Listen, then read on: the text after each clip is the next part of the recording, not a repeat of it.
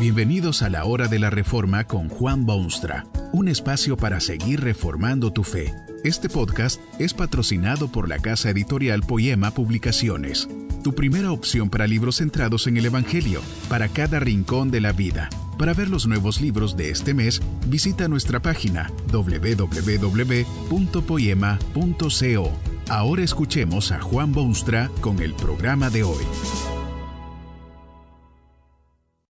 Esta conferencia se titula ¿De quién es la tierra? Y está basada en las palabras bíblicas de Mateo 5:5. Bienaventurados los mansos, porque ellos recibirán la tierra por heredad.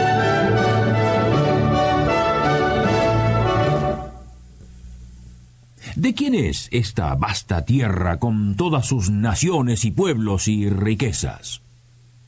Periódicamente en la historia levantan cabeza hombres excepcionales que pretenden apoderarse de la civilización. Hubo un Alejandro Magno que cruzó fronteras hasta que creyó que no quedaba mundo que conquistar. Y vino un Napoleón Bonaparte que quiso hacerse dueño no solo de Europa, sino hasta de territorios alejados en el Nuevo Mundo. En tiempos más recientes, se levantó un fogoso líder en Alemania que creyó su deber conquistar el mundo en que usted vive. Pero no es solo cuestión de hombres con genio militar o político que pretenden dominar la tierra. Hay también ideologías que tienen tal designio y hay empresas comerciales que a veces extienden sus tentáculos en las cuatro direcciones y hasta organizaciones religiosas que tienen prácticamente las mismas pretensiones. Es en vista de todo esto que bien vale hacerse la pregunta ¿de quién es la Tierra. ¿Es el globo de los genios de la historia o es de las ideas y filosofías fabricadas en alguna mente prodigiosa? ¿O es quizá de los fuertes o de alguna fuerza? ¿De quién es la Tierra? Las respuestas más sorprendentes a las preguntas más importantes vienen de labios divinos. El Señor Jesucristo habló de quienes heredarán la tierra, pero lo sorprendente es saber quiénes. Esto es lo que dijo el Hijo de Dios. Bienaventurados los mansos, porque ellos recibirán la tierra por heredad. La tierra es de los mansos, informó Jesucristo en términos incontestables. Tal vez se pregunta usted quiénes son los mansos que heredarán la tierra. Los mansos se mencionan repetidamente en las escrituras, pero muy particularmente en el Salmo 37 si hace referencia a estos herederos de la tierra. Están muy lejos de ser Alejandros o Napoleones y conquistadores del mundo. Se informa en ese salmo que los mansos heredarán la tierra. Y luego se hace ver algo de las características de estos mansos. Se los describe como los benditos de él heredarán la tierra, esto es, los benditos de Dios.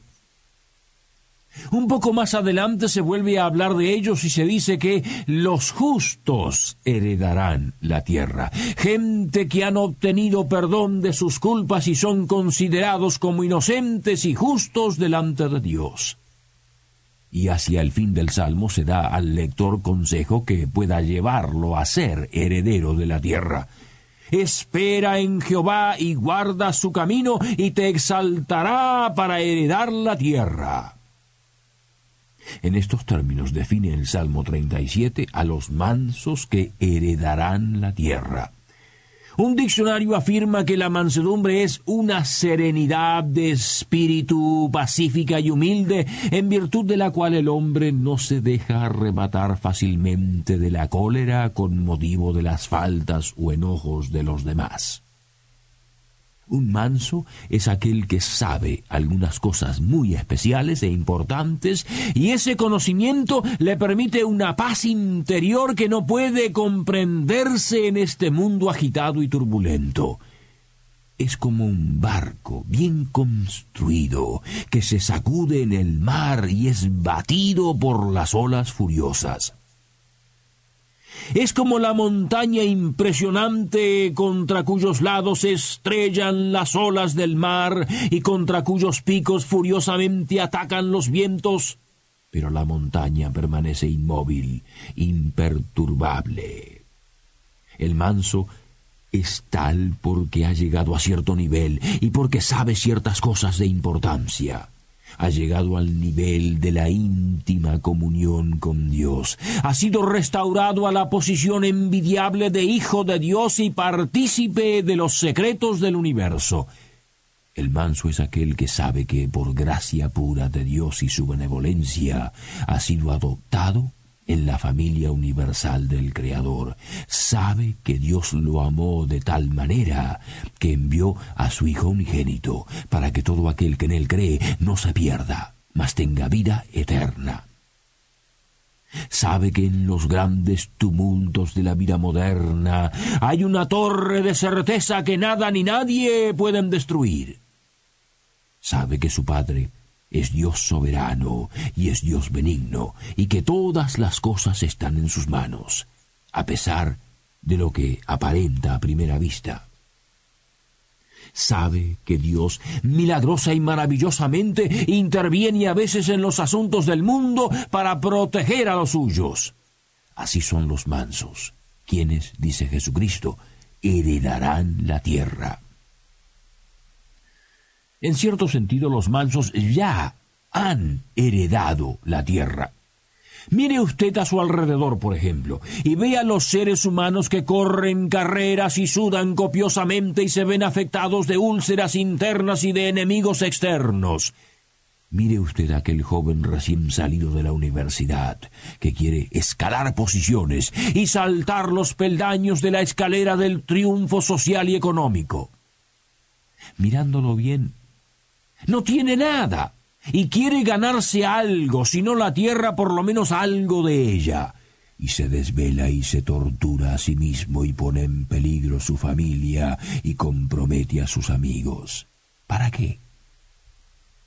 Bueno, para heredar un poquitito de la tierra el que ha sido redimido por el poder de Dios y por la sangre de Jesucristo, ha vencido esa batalla y es ya heredero de la tierra que otros quieren ganarse en un par de años.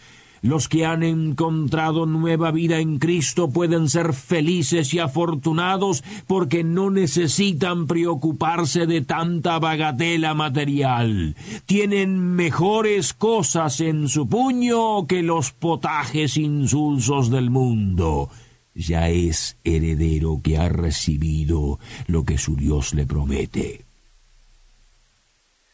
Además de esto, los mansos han heredado ya la tierra, a juzgar por los efectos que tienen sobre ella. Usted sabe que este es un mundo hiriente y herido. Hay mucha desgracia y mucha lágrima y mucha inquietud. Pero el creyente en Jesucristo es una especie de bálsamo sobre esa herida, es un rayo de luz en esas densas tinieblas, es un faro luminoso en estas aguas tormentosas. Es como si ya hubiese heredado el mundo y estuviese tratando de cultivar sus terrenos y de mejorar sus males y de introducir el bien en sus fronteras. Honestamente, ¿qué sería de este mundo actual sin el Evangelio poderoso de Cristo?